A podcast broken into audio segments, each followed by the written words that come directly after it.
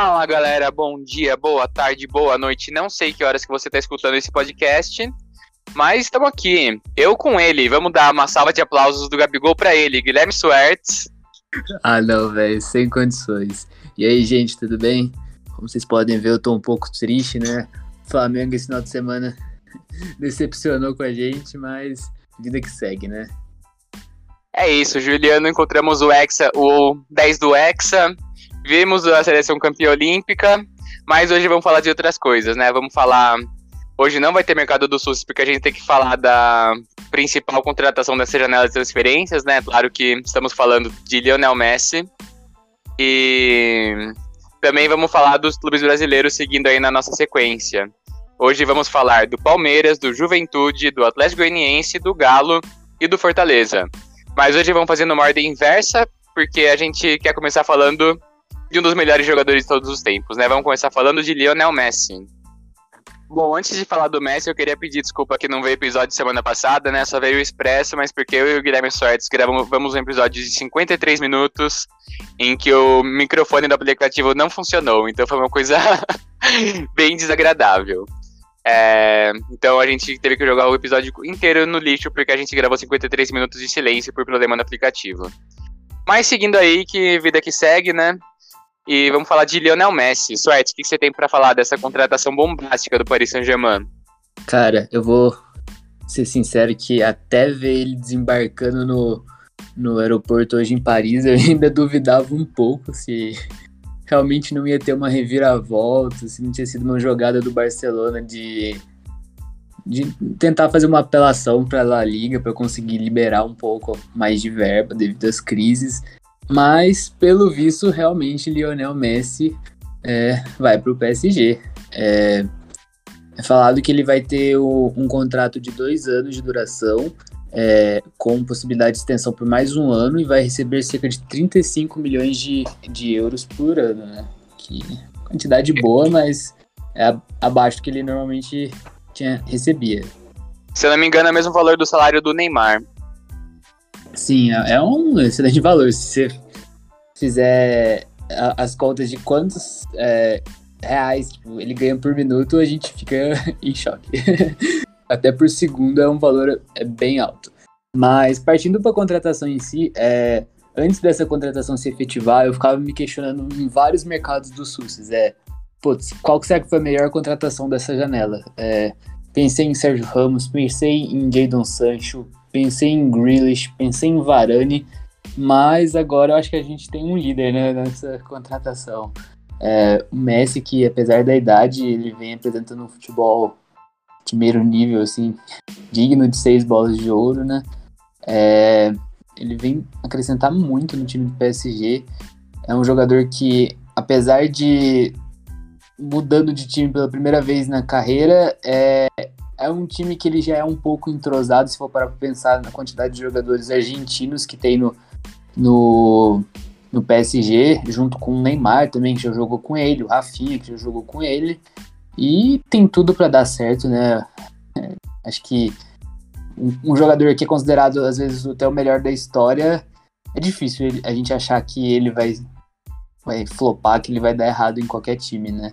E eu acho que minha grande curiosidade para esse momento é como que o PSG vai se estruturar com tantos jogadores bons, com tantos nomes é, fortes e como que vai gerir egos, né? Que com certeza com um elenco assim, é, muitos jogadores bons vão ficar de fora, vão ficar no banco e eu acho que vai caber ao Pochettino é, ter um jogo de cintura bem grande para conseguir se maleabilizar de acordo com os jogadores contra cada adversário e não criar uma crise, né? Que assim, a gente espera que o Paris Saint-Germain agora com tantos jogadores seja franco favorito em todas as é, competições que dispute, mas é, junto com tanto favoritismo vem a responsabilidade, né? A gente sabe que o Paris Saint-Germain já tem já é muito cobrado por não ter conseguido ganhar uma Champions com um baita time que tem, e se com, mesmo com o Messi vira não ganhar, porque a gente sabe que,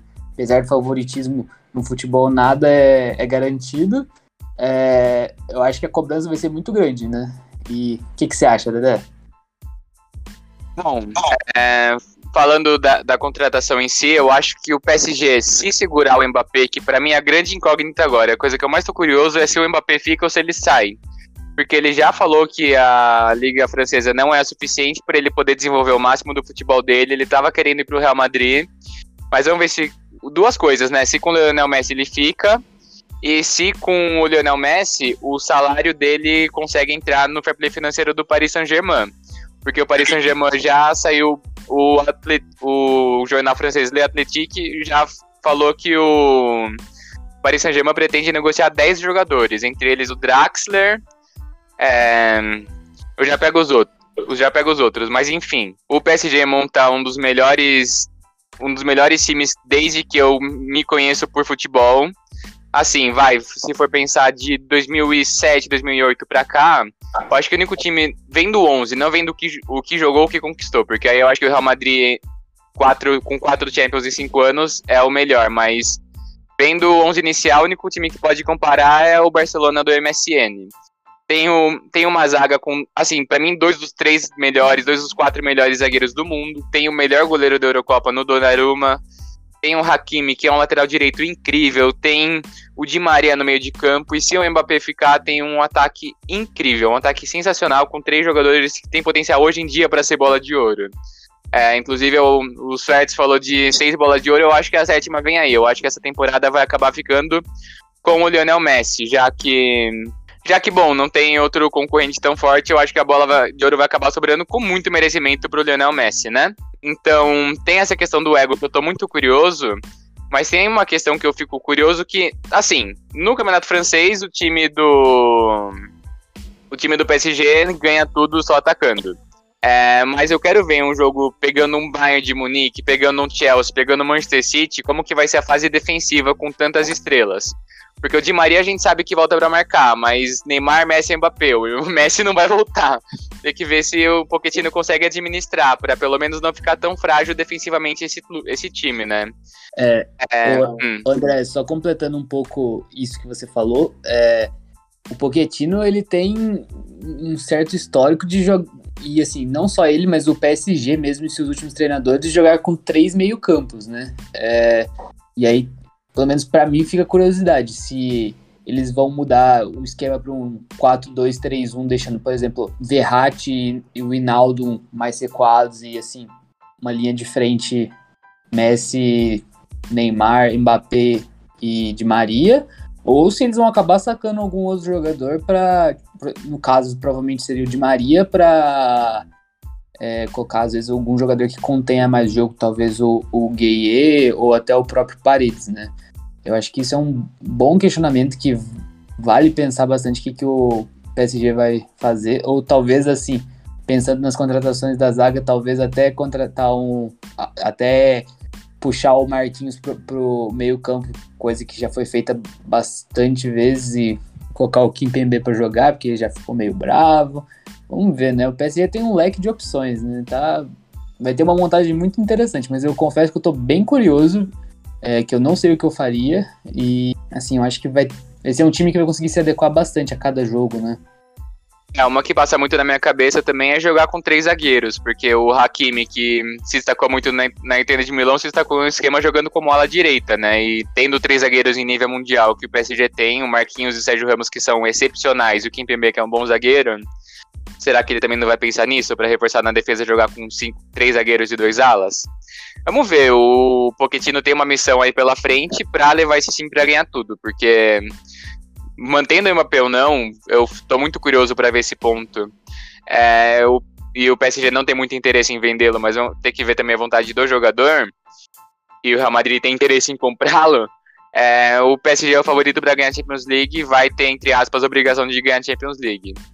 E vamos ver aí. Outro ponto que eu queria destacar nessa bagunça toda também é o Barcelona, né? Que jogou a culpa na, na La Liga, falaram em Superliga, falaram um monte de coisa, mas eu acho que a perda do Messi. Assim, claro que as restrições da La Liga, que ela faz realmente para os times não falirem nesse tempo de pandemia, faz o fair play financeiro um pouco mais estrito, mas isso reflete o quão mal o Barcelona investiu desde a saída do Neymar. Assim, fez contratações muito caras, gastou dinheiros assim, gastou dinheiro muito grande em contratações de promessas, como os Osmani Dembélé, gasta dinheiro no salário absurdo do Pjanic, que não fez o menor sentido, que não jogou quase nada, e agora já deve sair, já deve voltar para a Juventus com uma redução salarial. Então, assim, o Barcelona fez vários negócios, gasta uma grana por um Titi, e aí ele foi atrás. Ele, ele ia ter que se livrar de muitos jogadores para pegar o Lionel Messi, eles já sabiam disso. Mas ele ia atrás dos jogadores para tentar uma rescisão amigável, os jogadores não queriam, porque eles estão recebendo uma baita grana que eles não recebem em nenhum outro lugar, porque eles estão recebendo muito mais do que eles deveriam receber. Então, a Barcelona fez uma bagunça, contratou um monte de jogador, não conseguiu vender nenhum, né? Tá com o Coutinho que tá um pouco abaixo, tá com o Dembélé recebendo um baita salário, tá com o Griezmann que tá meio frustrado lá, mas eu acho que tem um baita potencial ainda. Então o Barcelona gastou, gastou, gastou, não entrou dinheiro depois que vendeu o Neymar, mas depois não, depois da venda do Neymar não teve nenhuma outra grande venda e só foi gastando dinheiro, gastando dinheiro. E agora tá na crise que tá em hoje em dia, né? Mas enfim, uma projeção do Barcelona a gente vai fazer melhor nos próximos episódios quando a gente, a gente for falar de futebol europeu. Pro PSG, é, aproveitou, né? E vamos ver quem que vai vender, vamos ver como que ele vai se virar com o fair play financeiro, porque dinheiro tem, né? Dinheiro não falta, ele é bancado praticamente por um estado do Qatar aí, então dinheiro não é um problema para eles. Suete, você tem mais alguma coisa para complementar? Cara, é isso. É só na parte do Mbappé, eu acho que essa vinda do Messi pode tanto ser um incentivo para ele sair de vez do, do PSG, quanto para ele ficar mais uma temporada, né? Que o Mbappé, como ele mesmo já disse várias vezes, tem sede por títulos e né, nenhum lugar melhor no momento do que o próprio PSG para buscar títulos. Provavelmente uma Champions, né? Mas. Lembrar que é a última temporada de contrato dele. Exatamente. É, aí tem todo esse ponto, né? Que talvez agora seja a hora que o PSG consiga lucrar com isso também, né? Com essa saída. Mas enfim, vamos ver o que, que vai virar. Mas vai ser, de qualquer jeito, o PSG, na minha opinião, com ou sem o Mbappé, lógico que o Mbappé faz uma diferença grotesca, mas com ou sem ele, eu acho que o PSG é um, um time, tipo, com, muito forte. É, lógico, o Mbappé é um dos melhores do mundo e faria muita falta, mas eu acho que mesmo sem ele, o PSG já tem um time muito forte também. É isso, se reforçou muito bem nessa temporada, nas posições deficientes, pegou dois, assim, para mim, que entram facilmente no top 5 zagueiros do mundo. Pegou o Hinaldo no meio, pegou o Hakimi na lateral direita, se reforçou muito bem. Eu achei que faltou alguém na lateral esquerda, mas também não dá pra ter tudo, né? Lionel Messi, que é um dos melhores jogadores de todos os tempos, que é o candidato à bola de ouro, então uma contratação um pouco fraca aí pro PSG. Então, Vamos falar agora do futebol humano, né? Vamos falar de futebol brasileiro, vamos falar de Palmeiras. Bom, agora vamos para o Verde Imponente e vamos para o Palmeiras, que atualmente é o segundo colocado no Campeonato Brasileiro, com 32 pontos, sendo esses de 10 vitórias, 2 empates e 3 derrotas. É, já foi eliminado na Copa do Brasil para o CRB e você já deve estar ouvindo áudio depois desse jogo. Já deve estar escutando esse podcast depois do jogo. Mas a gente está gravando antes do jogo do Palmeiras contra o São Paulo, então vai ser uma coisa que a gente vai falar bastante aqui. Soares, o que, que você está achando do ano do Palmeiras até aqui? Cara, é... Palmeiras que perdeu nessa última rodada, nesse final de semana, é... a partida para o Fortaleza de 3 a 2 em casa e junto com a partida que perdeu, perdeu a liderança pro Atlético Mineiro, que a gente vai falar ainda nesse podcast.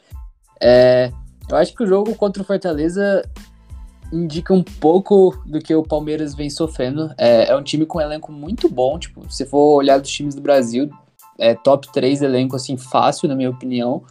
Só que vem apresentando um futebol muito reativo, né? É um time que, apesar de ter nomes qualificados, é, acaba não propondo o jogo e seu jogo fica muito dependente de contra-ataques, lançamentos diretos que são feitos por é, Gustavo Scarpa e Rafael Veiga e é, acaba sofrendo contra times que propõem mais o jogo. Eu acho que, é, dado o nível do futebol brasileiro hoje, que não está dos melhores, é um estilo de jogo que é bem eficiente, principalmente contra times menores e times que não propõem jogo.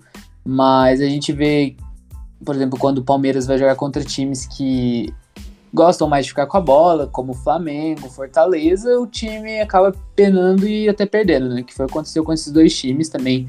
É, teve muitas dificuldades contra o Bragantino, que é outro time que, que procura ficar mais com a bola. E é, é uma crítica minha ao, ao Abel. É, eu acho que com o time que o Palmeiras tem, poderia extrair mais coisas, né? Mas falando agora é, do Palmeiras na Libertadores, é, hoje vai enfrentar o São Paulo, né?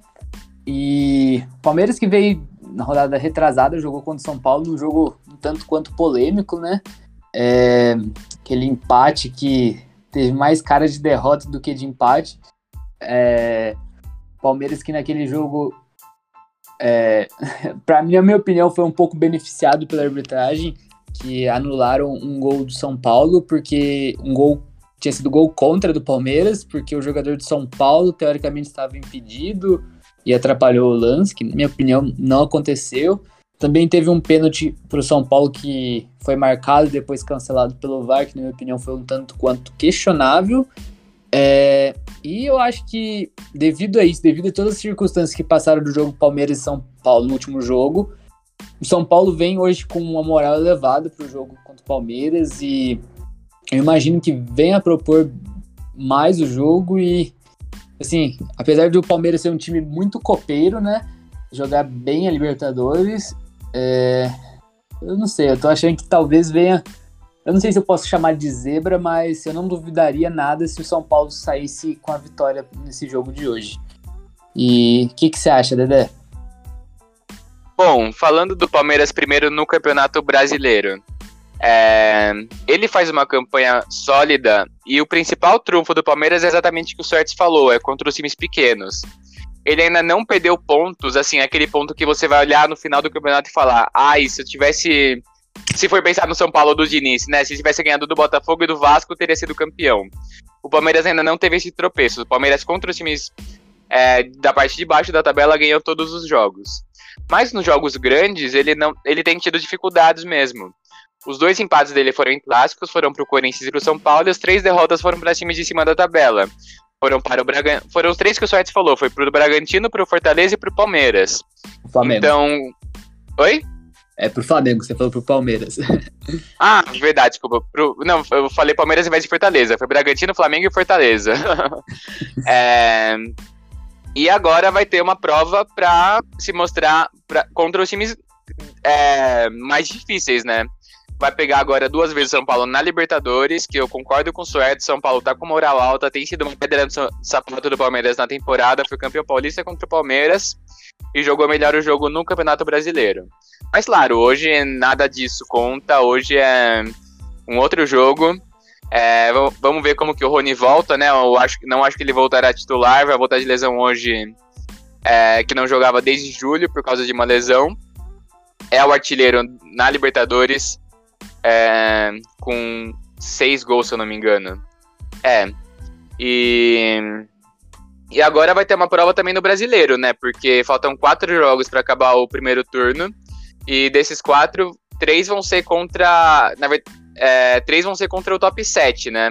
Vai pegar o Galo, que é o único do top 5 que ainda não pegou, e os outros três foram os três jogos que perdeu é, o Atlético Paranaense e o Ceará. Então, assim, vai pegar times que propõem um pouco mais o jogo, que jogam um pouco melhor. E o Palmeiras até agora não conseguiu se mostrar eficaz contra esses times. Ele tem se mostrado eficaz contra os times menores. É... Aí tem se mostrado muito eficaz, o que também é um grande mérito, porque nenhum time no campeonato não tropeçou até agora, só o Palmeiras. Tropeçar, eu digo, perder pontos contra times da parte de baixo da tabela. É... Bom, é... Eu acho que o que eu tinha que falar era isso. Só tem uma pergunta pro Suertes. Quem que você escalaria hoje? Daverson ou Luiz Adriano? Cara, é... é até engraçado, né? De um tempo pra cá, acho que as pessoas até estranhariam você fazer essa pergunta, tipo, há uns tempos atrás.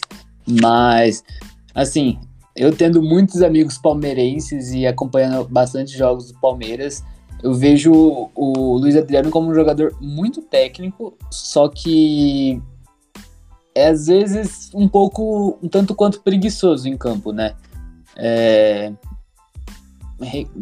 marca pouco, é, parece que às vezes não tá jogando com tanta vontade. É, tendo isso em vista, eu acho que apesar de, para mim, tecnicamente o Luiz Adriano ser um jogador melhor, eu talvez entre os dois eu iniciaria de Daverson, mas assim, com o Davidson, vou fazer um elogio a ele. Tudo bem que ele não fez tantos gols desde que voltou, se não me engano, foi dois ou três só. É, mas vem se mostrando um jogador mais maduro, é, não fazendo, não tendo aquelas expulsões bobas que ele tinha antes.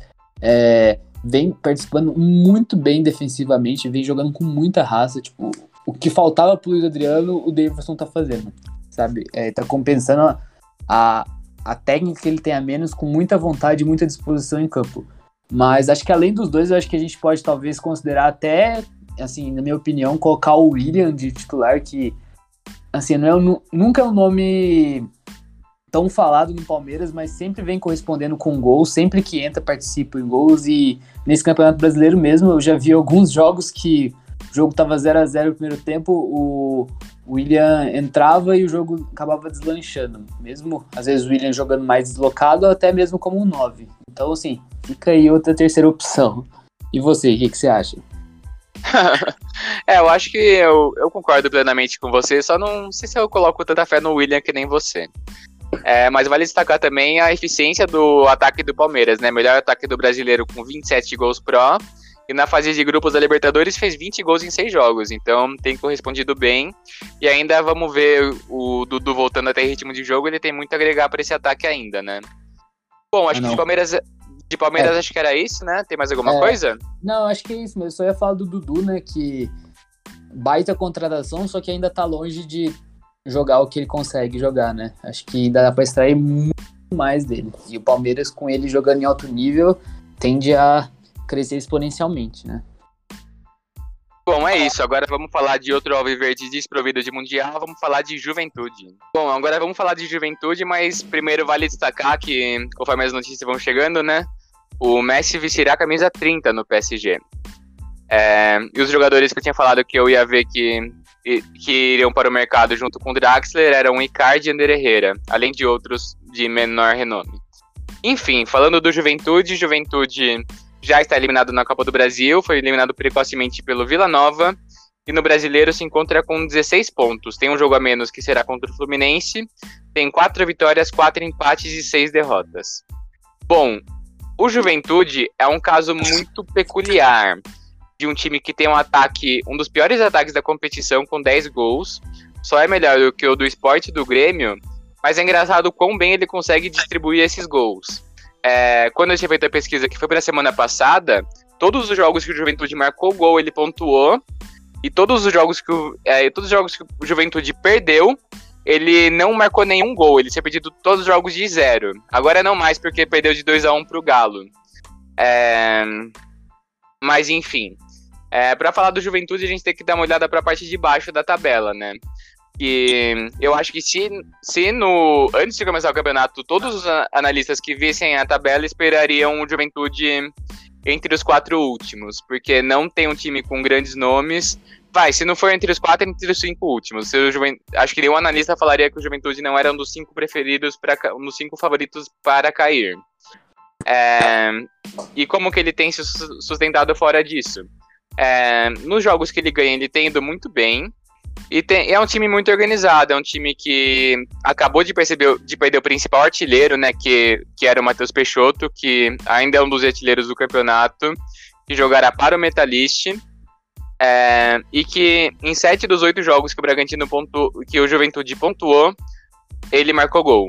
Apenas no 0 a 0 contra o Santos ele não marcou gol e o Juventude pontuou. Em todos os outros, em todas as vitórias ele marcou gol, em todos os empates ele marcou gol. É, inclusive, todas as vitórias do Juventude foi por zero também. O Juventude ganhou três jogos por 1 a 0 os três jogos com um gol de Matheus Peixoto e uma por 2 a 0 contra o Grêmio com um gol do Matheus Peixoto. Então a gente tem que ver como que o Juventude se reabilitará sem esse jogador. Mas vale destacar que o Marquinhos Santos vem fazendo um bom trabalho, que ele vem fazendo um time organizado, um time chato de ser batido, principalmente em casa, né? E dos 16 pontos que o Juventude tem, 13 são em casa. E tem alguns jogadores que vêm se destacado positivamente, principalmente no meio de campo com Wesley e com Matheus Jesus, que já foi inclusive jogador do Corinthians. E ele ainda busca uma reposição pelo do Matheus Peixoto, né? E é uma missão possível de ficar, uma missão que o Juventude vem tentando desempenhar, mas é continua sendo muito difícil no momento, né? E o último destaque que eu queria dar do Juventude é que se gente, acho que os corintianos sabem muito bem que no segundo tempo o time cai muito. Mas o Juventude isso acontece em outro nível. O Juventude sofreu 16 gols no Campeonato Brasileiro. 15 desses gols foram no segundo tempo. Então cai a concentração, cai um rendimento absurdo no segundo tempo e é uma coisa que tem que melhorar caso ele queira ficar na Série A pro ano que vem. Suéter, o que, que você acha do Juventude? Cara, vou ser sincero com você que depois da saída do Matheus Peixoto, eu, eu pensava que o Juventude ia acabar. É, o Matheus Peixoto FC ia deixar de existir. Mas esse final de semana eu tive uma surpresa extremamente agradável assistindo o jogo Juventude e Atlético Mineiro. Pô, mas você vai perguntar, Atlético Mineiro ganhou o jogo. Tudo bem, ganhou o jogo, mas é, Juventude abriu 1 a 0 é, a falta do Matheus Peixoto fez com que o Juventude jogasse com três jogadores de velocidade na frente, sendo eles dois jogadores muito rápidos, que eram o Sorriso e o Paulinho Boia, velho conhecido do São Paulo, né? Que inclusive fez um belo gol no jogo. É, e o que que fez isso com o Juventude? Foi um estilo de jogo bem focado na defesa, com contra-ataques extremamente rápidos, criando chances assim a rodo num, num Atlético Mineiro que é, tudo bem, muito, muito ofensivo, mas que é, gerou assim muitas chances, principalmente no primeiro tempo. É, Aí a gente pode questionar, talvez uma queda no segundo tempo contra o Atlético? É, talvez. Eu acho que um, pouco de queda e um pouco de azar também. É, o zagueiro Rafael Foster, que vinha jogando o jogo muito bem, fazia uma excelente partida é, contra o Atlético, se lesionou no meio da partida, é, um lance assim, é, uma disputa de bola, e saiu, e o zagueiro que entrou, no primeiro lance que que o zagueiro que entrou foi dividir, o Hulk meio que pegou a bola, foi mais esperto, chegou antes e acabou fazendo o gol. É, eu senti muito no lance que era assim, que o zagueiro conseguiria fazer mais a jogada se ele estivesse mais aquecido, mais quente, assim. É, e assim, fiquei com um pouco de dó, porque realmente o Juventude merecia os pontos naquela partida, nem que seja um empate. E depois, no fim do jogo, tomou um gol de escanteio que não pode tomar, que é assim, de quebrar o coração para um time que tá. Acho que para todos os times, mas ainda mais para um time que, tá, que vai disputar para não cair, né? É, e eu acho que também tem que, temos que ressaltar que. Tudo bem, saiu o Matheus Peixoto, mas agora eles acabaram de anunciar faz alguns dias a contratação do Ricardo Bueno, que é um, um atacante bem conhecido do futebol brasileiro, né? Já rodou diversos times, ele está com 32 anos atualmente.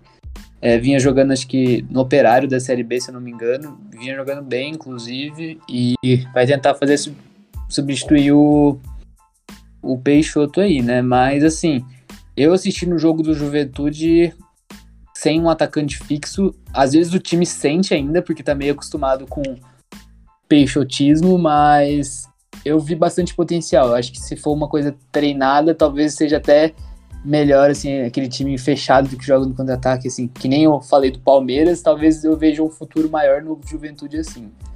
Então é isso, né? Vamos ver quando que o Juventude vai se recuperar depois dessa saída e vamos ver, né? É um time que tá bem, sendo bem treinado, dá pra ver que é um time organizado, com uma defesa sólida, e é isso.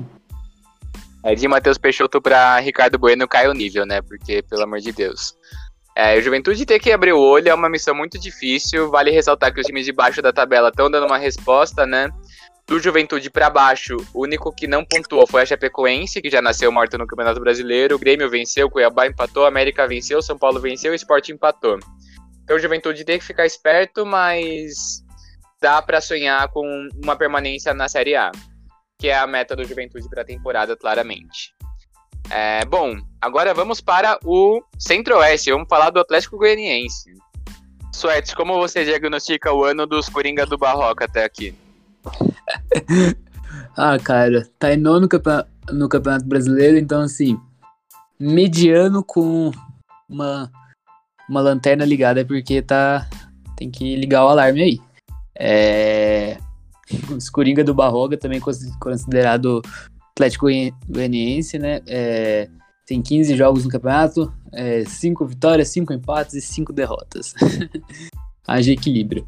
É, então, apesar dessa colocação ser relativamente boa para um time como o Atlético Goianiense, é um time que de umas partidas para cá vem caindo bastante o nível, né? É, venceu, venceu um dos últimos sete jogos no Campeonato Brasileiro. Se for adicionar os dois da Copa do Brasil, venceu um dos últimos nove jogos. Olha isso, tipo, um time que venceu um do, dos últimos nove jogos tem que ligar o alarme que alguma coisa tá errada, né? É um time que começou jogando muito bem o campeonato, é, uma formação bem organizada, é, em que os laterais eram os principais protagonistas do time e jogava com meio que o lateral direito e na esquerda com uma dupla de, de laterais esquerdos, tipo, um, um, jogando como um ponta e outro jogando como lateral mesmo, que era o, o Natanael jogando mais de ponta, o Igor Carius jogando mais como lateral, e na lateral direito o Dudu. É... Mas é isso, eu acho que depois que a lesão do. houve a lesão do Igor Carius, o, Atlético Goianiense voltou o Natanael para defesa, é, onde que ele extrai menos do potencial que ele tem. E isso mostrou que o time caiu bastante o nível, né? É... E apesar de ter uma defesa boa, tem um ataque fraco, faz poucos gols, tem apenas 12 gols no campeonato. E assim, apesar de estar no meio da tabela, eu, eu não ficaria tão contente se eu fosse o, o torcedor do Atlético Goianiense, porque vendo, que nem o Dedé falou, no, no, último coisa, o, vendo os times de baixo dando uma respirada e um time assim com em franca queda, é para ligar o sinal de alerta mesmo, né? E acho que vale ressaltar também os atacantes do Atlético Goianiense que vem revezando, que são o, o Lucão e o Zé Roberto, eles vêm participando de gols, vêm criando jogadas, só que não o suficiente, né? Eles têm apenas três gols no campeonato, o Zé Roberto, o Lucão tem apenas um. E é isso, cara. É, tem mais alguma coisa a acrescentar? É, o Atlético Goianiense ter que acordar no Campeonato Brasileiro, eu acho que no final, se você for ver o saldo dos times, eu acho que ele vai acabar não caindo, mas tem que acordar, né? Vale ressaltar que essa vitória única aí nesses últimos jogos foi contra o Santos em um jogo que foi massacrado. Que aí também não é culpa do Diniz que o time não sabe chutar, né? Se o Santos deu 29 chutes e teve 75% da posse de bola e perdeu por 1 a 0 aí a culpa também não é do Fernando Diniz. E foi um jogo que a Atlético Goianiense jogou muito pior e acabou ganhando mais na sorte do que na competência. Então tem que dar uma resposta, mas eu acho que no final não deve ser rebaixado, não. É, eu acho que a quantidade de time ruim nesse campeonato impede que o Atlético Goianiense, que é minimamente organizado, caia. É isso, eu concordo com você. Certo. Então, bora pro Galão da Massa. Clube Atlético Mineiro, mais novo líder do Campeonato Brasileiro, tem 34 pontos, sendo esses 11 vitórias, um empate e 3 derrotas. E na Libertadores terá um jogo dificílimo contra o River Plate. Bom, o Atlético Mineiro, que fez um grande investimento nessas últimas temporadas, né? Fica o questionamento de onde que vem esse dinheiro e quão sustentável é esse modelo, porque tá gastando muito, mas muito, mas muito dinheiro. Mas enfim, é, trocou de técnicos de, é, com filosofias diametralmente opostas.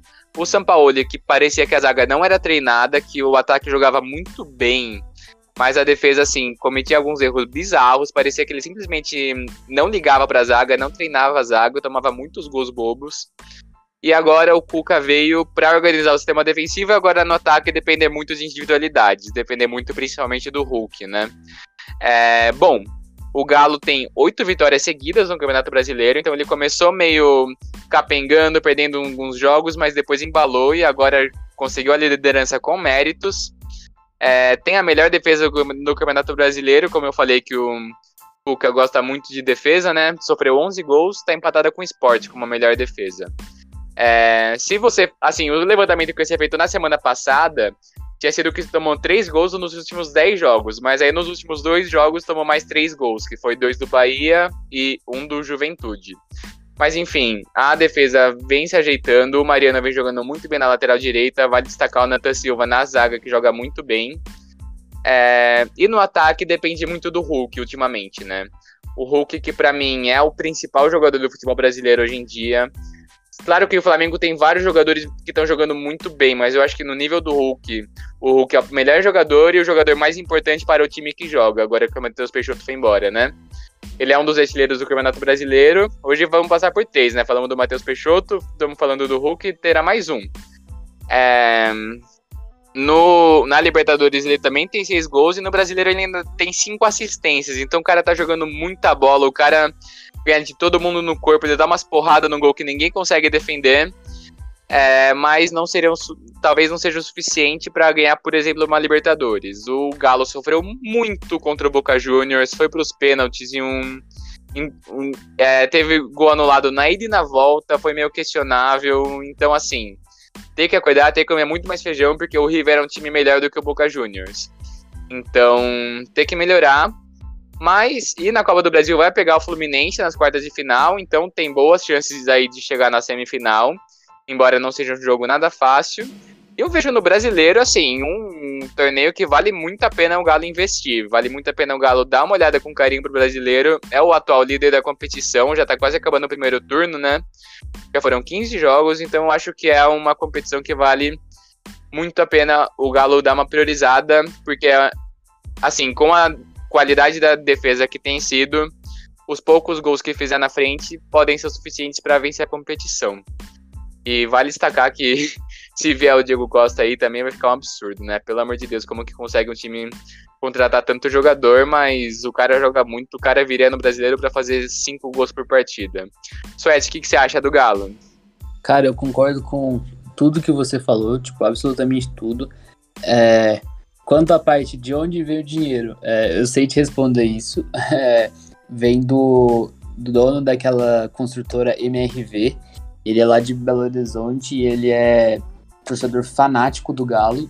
E, inclusive, um estádio que o Atlético está construindo vai se chamar MRV Arena. É, ele que vem bancando diversas dessas contratações do Atlético, que inclusive, né, que o Atlético tem dívida bilionária é, então isso só levanta o ponto, né? Quando e se o dono da MRV um dia vir cobrar a conta do Atlético Mineiro, a situação vai ficar triste. Convenhamos que vai ficar pior do que está atualmente a do Cruzeiro. É, como você já deu o spoiler de, de, um mercado do SUS que eu ia dar aqui, né? É Diego Costa, que está sendo cotado fortemente, inclusive é, saindo relatos que é, os empresários dele já estão até procurando moradia para ele em Belo Horizonte. Acho que viria para complementar um pouco mais o Hulk na questão de força, né? Já basta o Hulk de fraquinho, né? Diego Costa, outro trator no ataque. Com certeza, para o nível do futebol brasileiro, seria uma excelente contratação. É, eu vou falar mais um pouquinho do Hulk, porque o cara é o grande destaque do Atlético, né? Eu acho que vale ressaltar é, a dominância que o Hulk vem tendo, né? Que nem você disse, você acha que talvez ele seja o melhor jogador do campeonato? Talvez sim. É, eu assistindo os jogos do Galo, eu vejo que alguns jogos, tipo, ele participa muito, alguns jogos ele fica um pouco omisso, só que na parte de decisão ele que sempre aparece. É, apesar de ser canhoto, ele vem fazendo gols até com a direita. É, fica aí um, uma críticazinha ao nosso querido Gabigol, né? Que parece tá manco ultimamente, não, não chuta nada com a direita. É, devia treinar mais um pouquinho, que nem o Hulk. E vem fazendo gol de falta, vem fazendo gol de pênalti, vem fazendo gol de tudo quanto é jeito, né? É, na zaga você ressaltou o Nathan Silva, né? Ele que começou o campeonato no Atlético Goianiense, vinha jogando muito bem e o Atlético é, puxou ele de volta do empréstimo, porque ele pertencia já ao Atlético. E eu acho que é isso, cara. Eu acho que o Atlético historicamente tem um pouco de fama de ser cavalo paraguaio, mas tem um elenco muito forte. A gente vê um banco bom, é, um time que tem Eduardo Sacha, é, Vargas na reserva, Keno machucado, é, Savarino às vezes jogando na reserva, Borreiro, Zaratio, é, Natan, Alan Franco, tudo na reserva, é, você vê que é um time com muito potencial, né? E como o Dedé falou, é, seria muito interessante o Atlético priorizar o Campeonato Brasileiro, porque é um time com elenco, é um time com uma defesa sólida, e isso eu acho que já é mais do que necessário para ser um grande concorrente para o Campeonato Brasileiro, né? E só para fazer um contraponto, se nas Copas você precisa assim de ter alguns jogadores que brilham em decisão, e o Galo já deu para ver contra o Bahia que deu uma tremida, que tomou um 2 a 0 ali meio esquisito, contra o Boca Juniors também foi meio esquisito, então assim, acho que um torneio que premia a irregularidade é mais factível para o Galo do que um torneio que premia um mata-mata que Assim, pelo, pelo elenco que o Galo tem, eu acho que vale, vale. Ele tem mais chance no brasileiro. Mas prossiga aí, desculpa. Não, mas é exatamente isso que você falou, concordo plenamente. É, e eu acho que fica de lição, né? Eu acho que o, o jogo contra o, o Boca Juniors, a, as oitavas de final, acho que fez. Fez ou deveria fazer, pelo menos, o Galo ligar o alerta, porque, sendo bem sincero, era por ter sido eliminado. É, foi um jogo muito polêmico. E, e é isso, cara. Eu acho que o Atlético vem forte esse ano, principalmente no Brasileirão, mas não me surpreenderia nada eles conseguirem buscar algum outro título com seja Libertadores, seja Copa do Brasil, ainda mais se vier o Diego Costa, que aí eles virariam franco favoritos. E eu ficaria bem curioso para ver como eles armariam o time. Eu imagino que o ataque seria Hulk mais aberto para direita, Diego Costa e Keno, assim, num, num, ataque ideal. Mas deixar Savarino jogando o que ele tá jogando, que é um excelente jogador, fora é meio triste, né? Mas acho que é isso. É isso, o Keno ainda tá lesionado, então Savarino vai ter um tempinho para brincar. É, o Galo e o River que estão no caminho de São Paulo e Palmeiras na Libertadores, né? Então, bora falar do último time de hoje, bora falar do Fortaleza. Bom, agora falando do Leão do PC, treinado pelo argentino Vojivoda, está com 30 pontos no Campeonato Brasileiro, com 9 vitórias, 3 empates, 3 derrotas, atualmente é o terceiro colocado. É, e avançou na Copa do Brasil também. Soares, o que você tem para falar do ano do Fortaleza até aqui? Do grande ano do Fortaleza até aqui, diga-se de passagem. Cara, eu já comentei várias vezes com você, mas Fortaleza, fora o Flamengo, é meu time queridinho dessa temporada.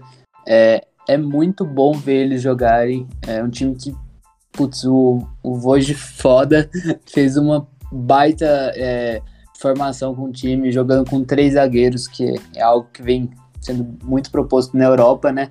E só com três zagueiros, diferente do que o Palmeiras vem fazendo quando é três zagueiros. É uma escalação com três zagueiros, mas bem ofensiva, é, bem voltada para o ataque, bem voltada a criar chances.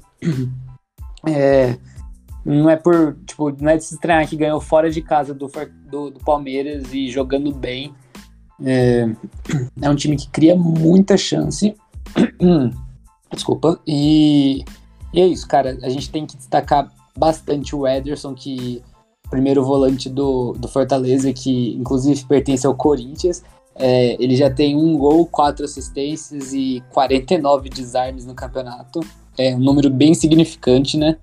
É, além dele, a gente tem que destacar o Iago Pikachu com 4 gols 5 assistências. E o terceiro artilheiro que a gente falou que ia comentar hoje no campeonato, o Robson, que é um atacante que talvez vocês conheçam ele do Curitiba do ano passado, mas agora tá no Fortaleza e vem jogando muito bem. É, não começou o campeonato como titular absoluto, mas acho que o fato dele estar tá com 7 gols mostra que ganhou muito espaço com o passar dos jogos. É, eu acho que só queria ressaltar mais uma coisa do estilo de jogo do Vojvoda, que é, é legal que jogar três zagueiros, só que eles não, ele não joga de laterais de ofício, de ala, né? Ele, eles, o Pikachu, que atualmente vem jogando de meio, acaba jogando mais pela direita e pela esquerda, às vezes é o Crispim que, que joga e que também é um meia de origem. Então isso mostra que o time é bem ofensivo e e é isso, cara. Acho que vale ressaltar também que os zagueiros do, do Fortaleza vem jogando muito bem. O Tinga, que é um lateral, vem jogando de zagueiro, vem jogando muito bem. O Benevenuto, que saiu do Botafogo, vem jogando muito bem, inclusive fez gol.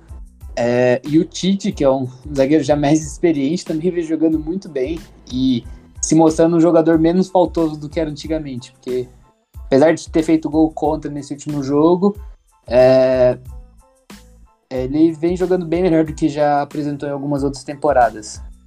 E você, Dedé, o que, que você tem a falar do Fortaleza? Bom, é muito legal ver o destaque que o Nordeste vem ganhando no futebol brasileiro, né?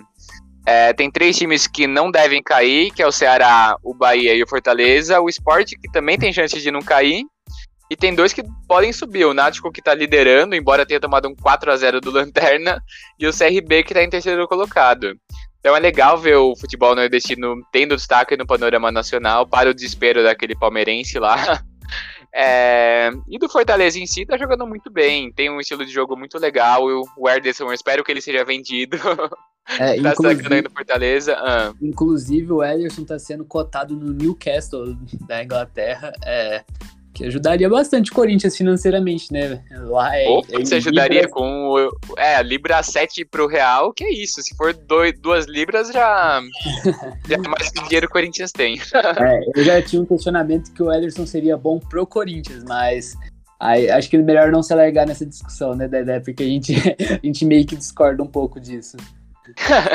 é, eu acho que o Ederson é a, a, pesou a camisa do Corinthians para ele. Ele aqui parecia um jogador amador, assim. Ele não aceitava passe, ele perdia todas as bolas, ele tomava muitas decisões erradas. Que bom que amadureceu e que tenha muito sucesso fora do Corinthians e que dê dinheiro para nós. É, enfim. é, mas o Fortaleza vem acumulando grandes resultados e vem em ótima fase no Campeonato Brasileiro, né? Perdeu para o Ceará na penúltima rodada, mas antes disso tinha ganhado quatro jogos e quatro jogos assim. É, muito com muitos méritos. Ele venceu o América Mineiro por 4 a 0 depois venceu o Corinthians, venceu o São Paulo, venceu o Bragantino, aí perdeu para o Ceará e agora ganhando o Palmeiras. Então, praticamente já campeão paulista, Fortaleza.